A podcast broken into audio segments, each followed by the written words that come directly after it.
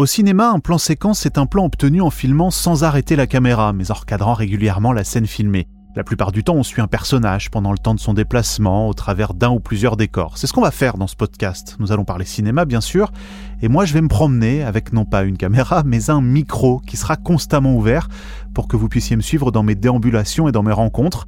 Bonjour, je suis Mathieu Charrier. On lance le plan séquence consacré aujourd'hui à Sam Mendes à l'occasion de la sortie de son nouveau film 1917. Moteur et action My God, you must really love this picture. Tu n'entreras plus au cinéma, tu m'as entendu Est-ce que vous savez seulement comment on fait un film? Écoutez, oui, je crois. Plan séquence. Mathieu Charrier. Cut it! Awful! Beautiful!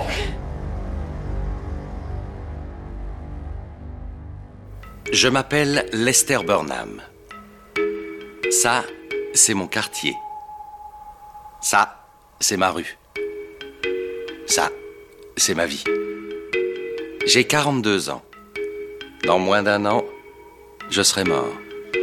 Ces mots, ce sont ceux de Lester Burnham, le personnage de Kevin Spacey dans American Beauty.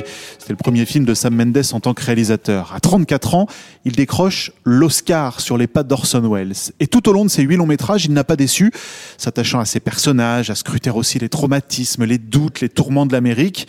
Un réalisateur avant tout homme de théâtre qui a séduit le monde du cinéma, modernisé James Bond, secoué Hollywood. C'est cette histoire que l'on vous raconte dans Plan Séquence.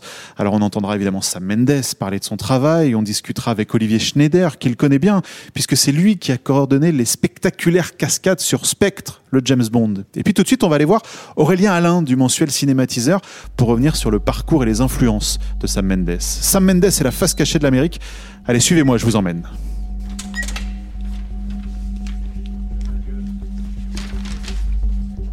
Alors on va se balader dans Europe 1 pour vous raconter cette histoire. Là, pour rien vous cacher, je suis précisément au quatrième étage, c'est tout vitré. On va aller dans une régie de montage rencontrer Aurélien Alain, il est rédacteur en chef de Cinématiseur, un mensuel qui a consacré son dernier numéro à 1917 et au travail de Sam Mendes. Venez avec moi.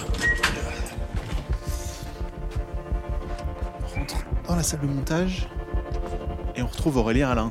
Bonjour. Bonjour, vous êtes rédacteur en chef adjoint d'un très beau magazine de cinéma, je le dis, qui s'appelle Cinématiseur et qui consacre sa une euh, du dernier numéro à 1917, donc le film de Sam Mendes qui nous réunit euh, aujourd'hui. Alors, juste pour décrire à ceux qui nous écoutent, on est dans une salle de montage d'Europe 1, c'est-à-dire qu'on a devant nous euh, ces tables de mixage que l'on connaît, là, avec des, des centaines de petits boutons et surtout des écrans, ce qui va nous permettre, Aurélien, de, de projeter des, des, petits extraits de films et, et, on va pouvoir en parler, on va pouvoir réagir. Alors, justement, pour commencer, je voulais qu'on écoute ça.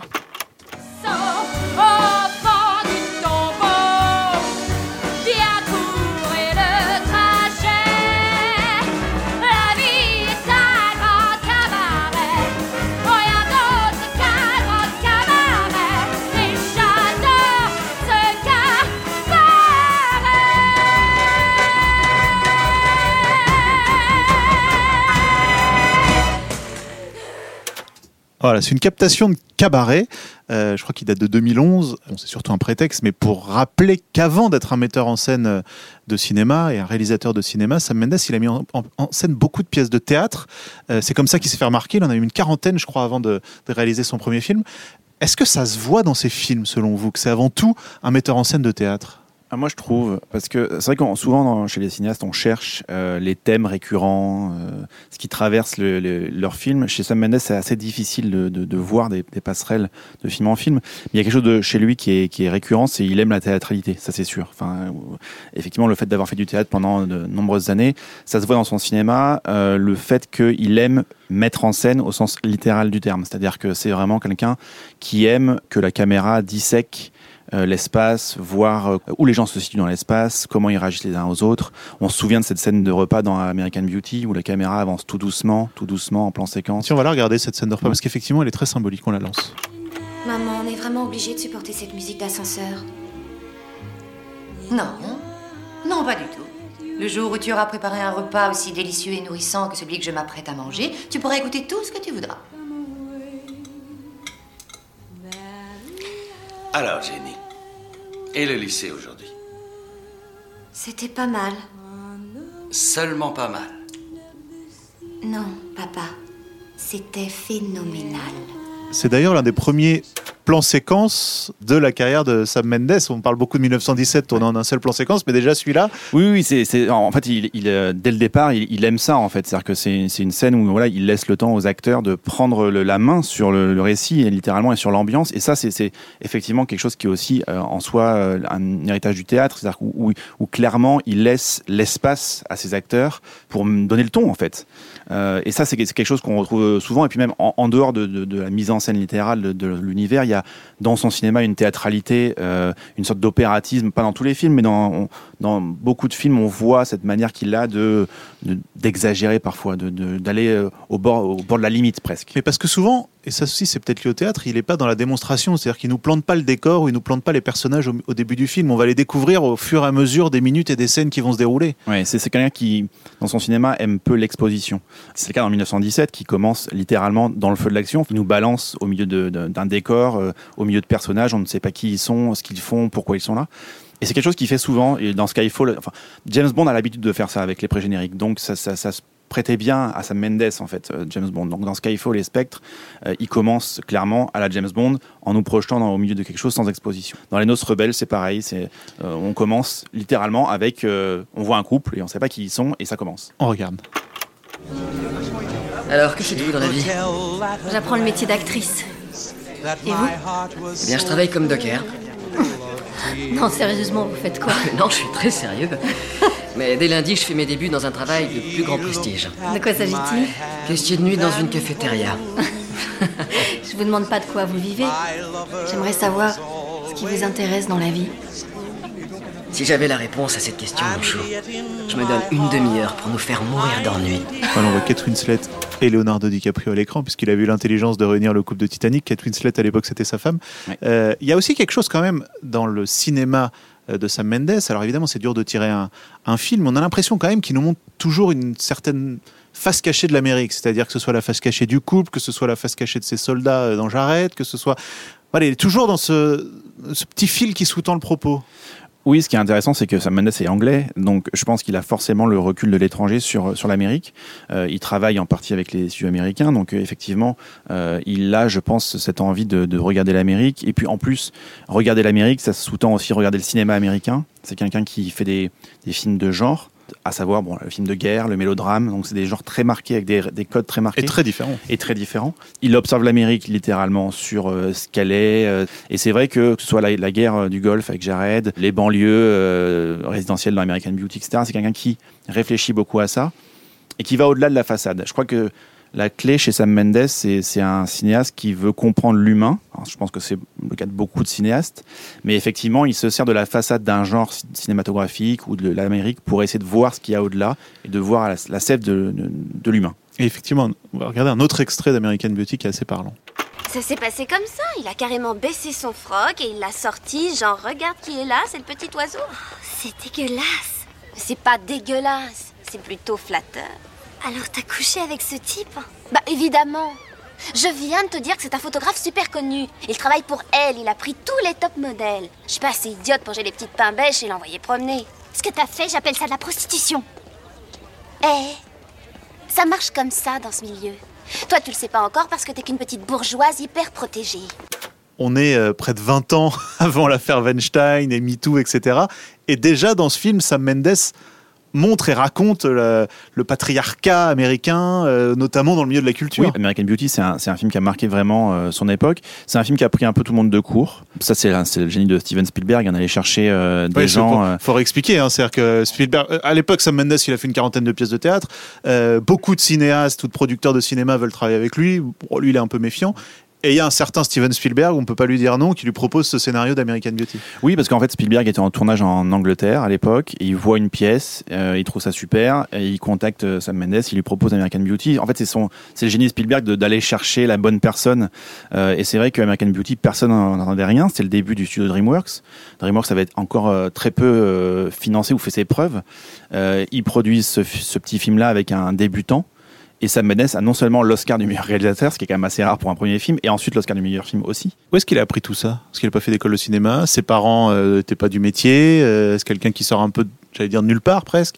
Je pense qu'il a un regard, euh, clairement. euh, je pense que le, le- il, il dit souvent qu'au théâtre, il a appris le, le rythme. Par exemple, L'essentiel de la perdition, euh, qui est un film que j'aime beaucoup, arrive à créer vraiment une, une, une expérience de cinéma un peu lente, un petit peu contemplative par moment. Elle s'est accélérée quand il faut. Et 1917, c'est ça aussi. C'est vraiment une, une vraie expérience de cinéma où qui va chercher le spectateur.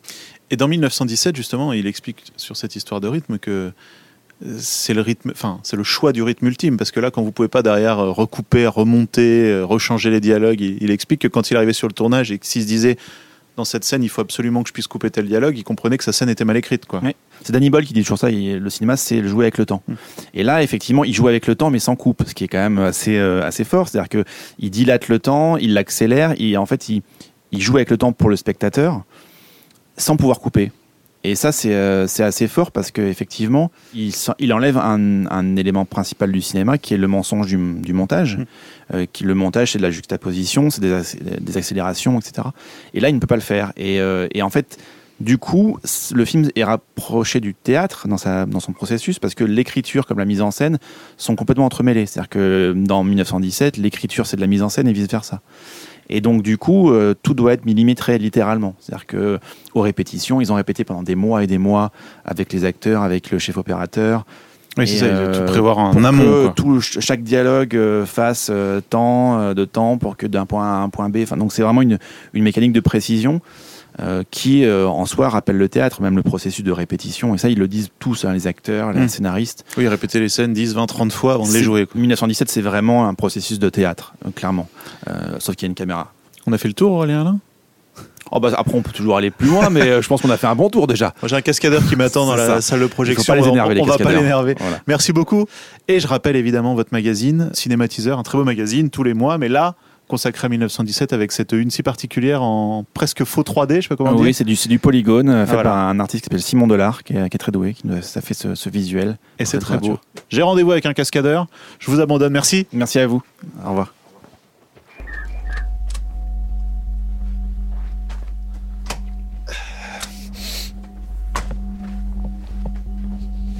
Alors on voulait aussi vous parler dans ce plan séquence de comment travaille Sam Mendes. Est-ce qu'il intervient beaucoup sur les scènes Est-ce qu'il dirige très précisément les acteurs? On va les rejoindre à l'étage du dessus, juste au-dessus là. Olivier Schneider, il nous attend dans la salle de projection d'Europe 1. Lui, son boulot, il ferait rêver beaucoup d'enfants. Il est cascadeur et coordinateur de cascade. C'est-à-dire que c'est lui qui a coordonné tous les combats dans James Bond Spectre, réalisé évidemment par Sam Mendes, notamment les combats, vous en rappelez peut-être dans l'hélicoptère, dans cette fameuse scène d'ouverture. Il est juste derrière cette porte à nous attendre. Il est là, tiens. Bonjour Olivier.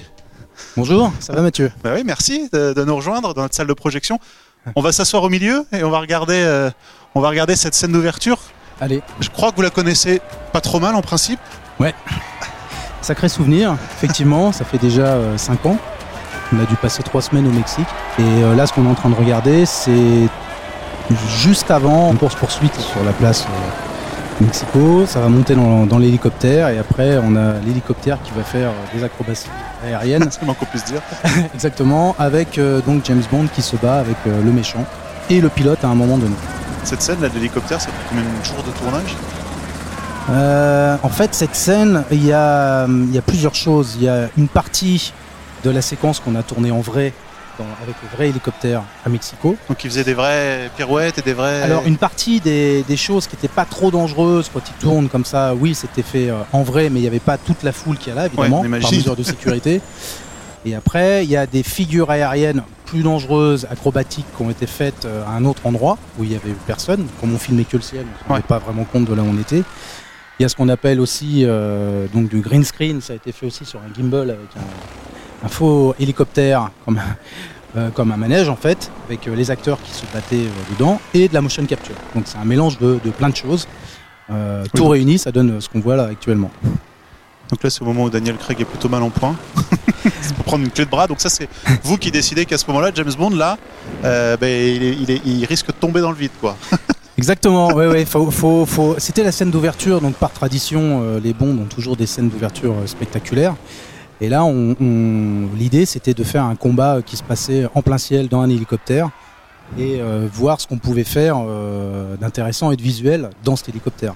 Sachant qu'en plus, euh, l'espace que j'avais dans l'hélicoptère était vraiment, vraiment très Oui, c'est ça. minime. C'est se battre dans un espace aussi restreint. euh. Ouais, ouais, de mémoire, je pense qu'on avait à l'arrière, ça devait faire 1m20 par 90 de large par euh, 1m50 de haut. Donc c'est c'est vraiment tout petit. quoi.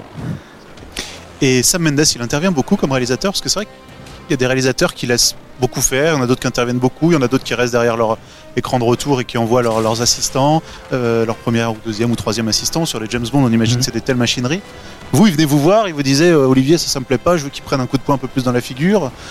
Oui, on communiquait, on communiquait directement avec Sam, mais, mais moi je fais, j'ai par habitude de faire des prévises, Mm. c'est-à-dire de, de- de faire des pré, des pré-films pour montrer au réalisateur à quoi ça va ressembler avec un petit montage. Donc on en avait discuté en amont, on savait très précisément, il m'avait dit très précisément ce qu'il voulait en amont, comment il les voulait, ce qu'il aimait, ce qu'il aimait pas, ce qu'il trouvait trop long, ce qu'il voulait changer. Donc à partir de là, ça nous donne comme un storyboard filmé, on sait exactement à quoi ça ressemble. Et il n'y a plus qu'à, entre guillemets, refaire la même chose le jour du tournage. Donc après, euh, évidemment, il valide chaque plan. Le jour du tournage, il venait me dire s'il trouvait que euh, le coup de poing manquait un petit peu de, de véracité, ou s'il voulait telle intention, ou s'il voulait réessayer avec un autre cadrage. Voilà, mais il communique euh, directement avec, euh, bien sûr, avec, euh, avec son équipe. oui. Je crois que vous avez une petite anecdote où à un moment, il y a un des cascadeurs dont il voulait pas, il voulait que vous preniez sa place. Ouais, ça c'était une surprise qui m'a faite. Et en fait, l'anecdote c'était qu'il y a un cascadeur qui avait été choisi pour tourner, pour faire ce rôle. Et le jour du tournage, je vois Sam qui regarde la répétition, qui m'appelle, il me dit je peux te parler? Je dis qu'est-ce qui se passe Je pensais qu'il y avait un problème, qu'il n'aimait pas ce qu'on avait mis en place. Et il me dit écoute, euh, j'aime pas le cascadeur qui, joue le, le personnage. Et il me dit euh, j'aimerais bien que tu le fasses. je lui dis ouais mais euh, quoi c'était pas prévu euh, maintenant il me dit bah ouais mais j'ai personne d'autre et puis il dit je suis sûr que tu vas le faire ça va être très bien je sais pas si ça a été fait sciemment ou si c'était un petit clin d'œil qui voulait Pour que vous soyez dans le film. pour que je sois dans le film en tout cas j'ai dû aller enfiler le costume au dernier moment prendre le camion que j'avais jamais conduit moi je suis pas un pilote je suis un cascadeur physique pas mécanique. Donc euh, j'ai dû euh, très très vite apprendre les commandes du, du- du camion. Et, euh, et puis voilà. Et donc je me suis retrouvé à faire ce, ce petit personnage avec euh, Ah oui, je vous vois. ouais voilà. C'est dans cette séquence là en fait. Ils nous ont vus Reculez pour la petite anecdote, c'est une séquence qu'on a tournée, la séquence là du kidnapping. On est revenu trois nuits pour tourner cette séquence. Parce qu'à chaque fois on a eu des problèmes de points.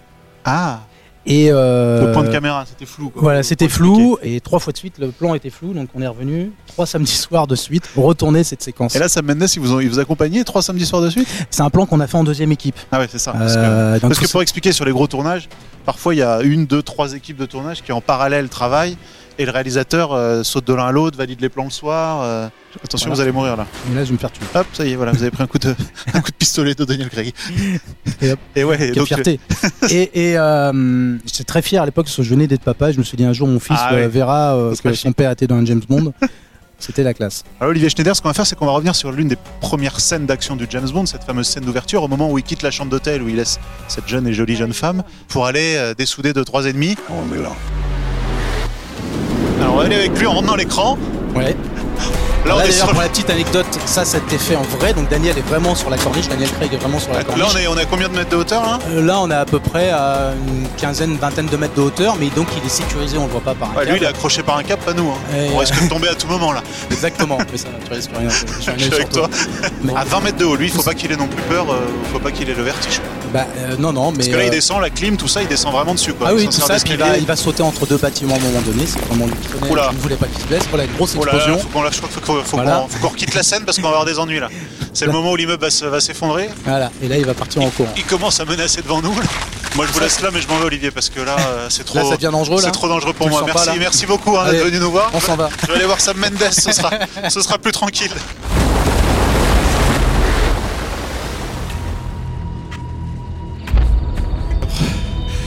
Et ben voilà, à peine sorti du James Bond que je me retrouve à nouveau dans un film. Cette fois, il semblerait que je sois dans des tranchées de la Première Guerre mondiale. On est en 1917, en plein long métrage de Sam Mendes. Alors l'histoire du film, elle est simple. hein, deux jeunes soldats britanniques qui sont chargés de franchir les lignes ennemies sans se faire repérer pour aller porter une consigne à un autre groupe de soldats. Ça permettrait de stopper un mouvement de troupes et surtout de sauver des centaines de vies. Alors la presse du film, c'est donc qu'il est présenté comme un seul et unique plan... Comme un seul et unique plan séquence. Alors évidemment, Sam Mendes, il refuse de dire combien il y a de scènes précises. On va s'éloigner, il explique simplement que ce sont des prises de 5, 6, 7 minutes reliées de façon quasi invisible les unes aux autres. It's multiple long takes stitched together. Obviously, it's it's not, you know, it's the feeling. Ce sont plusieurs très longues prises uh, reliées les unes aux autres. Mais ce qu'on va avoir, c'est surtout la sensation, l'impression de ne pas avoir de montage, ou en tout cas qu'il n'y a pas de montage visible. Comme ça, on est immergé avec les personnages. Um, and you know, the, the, what we were doing uh, when the when the, the you know the sun was out or when it poured with rain, we were rehearsing. Um, rehearsing the Quand il y avait trop de soleil over ou trop de pluie, nous en profitions pour répéter. Nous répétions encore et encore jusqu'à la perfection. Et quand la météo était propice, on y allait. And so you got this weird combination of being very planned, but then suddenly when C'est the une curieuse combinaison, quelque chose de très planifié, time to do mais en même temps, quand la météo était favorable, on avait à peine le temps de tourner. On prenait des décharges d'adrénaline, d'excitation. Um, Et parfois, ça amenait des choses magnifiques, de vrais moments en apesanteur, comme si les gens ne jouaient pas, mais vivaient vraiment les choses. C'est vraiment ce que je voulais. Parce que ce qu'on recherche dans un film comme celui-là, c'est le mélange d'une technique de prise de vue extrêmement précise, avec un jeu d'acteur très spontané, presque accidentel, brut de décoffrage. On ne veut pas que ce soit trop chorégraphié, on veut avoir l'impression qu'ils sont en train de vivre l'action. Et c'est cet équilibre qui est difficile à trouver. À la réalisation, on n'avait pas le droit à l'erreur, mais les acteurs, eux, oui. Et parfois, ces erreurs amenaient de belles choses. T'as raconté l'histoire de Wilco Qui a perdu son oreille Tu sais que sa fiancée est coiffeuse, hein Elle lui envoie de l'huile pour cheveux. Ça a une bonne odeur sucrée. Alors, il s'en tartine une bonne couche partout sur les tifs. Il s'endort. Et au milieu de la nuit, il se réveille. Il y a un gros rat qui est installé sur son épaule et qui lèche l'huile sur sa tête. Wilco est pris de panique, il se lève d'un bond. À ce moment-là, le rat lui arrache d'un coup de dent sa putain d'oreille et il se débine avec. Tourner comme un unique plan séquence, ça veut aussi dire que vous pouvez faire beaucoup moins de choses évidemment en post-production. Vous pouvez pas couper une phrase qui ne vous plaît pas, dynamiser un plan. C'est un peu comme au théâtre. I didn't have any way out. Uh, you know, I, I couldn't cut a scene afterwards. I couldn't cut a line. I couldn't. Je n'avais aucune échappatoire. I couldn't Je ne pouvais rien couper a posteriori. Je ne pouvais pas couper une réplique. Je ne pouvais pas modifier l'allure, le tempo d'une scène. Um. Ce n'est normalement pas comme ça dans un film traditionnel. Au montage, on peut toujours contrôler le rythme du film. Um, Réaliser un James Bond, c'était un challenge, mais c'était plus comme euh, être un général dans l'armée. Là, j'étais plus un fantassin, littéralement. had so many logistical things, and because you're trying to unify a movie that's spread across many countries and many different units and many different characters. James Bond, c'est un défi parce qu'il faut garder une certaine homogénéité au film, alors que le tournage est dispersé dans plusieurs pays, avec plusieurs équipes techniques, différents personnages, différentes But this intrigues. is by far the most challenging uh, in terms of uh, um, not being able to. Mais ce film, ça a été le plus grand challenge parce que je ne pouvais pas m'en sortir comme ça avec un simple tour de passe-passe. C'est le colonel Mackenzie qui commande le deuxième. Il a fait savoir hier matin qu'il continuerait à attaquer les Allemands qui se replient. Il est convaincu qu'il les a mis en fuite. Que s'il peut percer leur ligne, il renversera la situation. Il se trompe. Lui n'a pas eu les photographies aériennes de la nouvelle ligne ennemie. Passez de l'autre côté, messieurs. Sur près de 5 km de large, fortifications, ouvrages défensifs, artillerie comme nous n'en avons encore jamais vu. Le deuxième doit attaquer la ligne peu après l'aube demain. Ils n'ont aucune idée de ce qui les attend.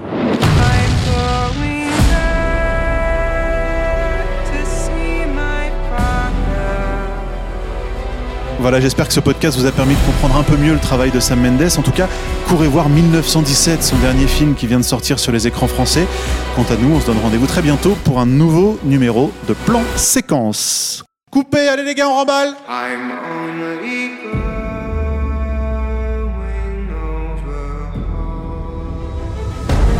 Ce plan séquence consacré à Sam Mendes était présenté par Mathieu Charrier avec le soutien d'Universal Pictures France.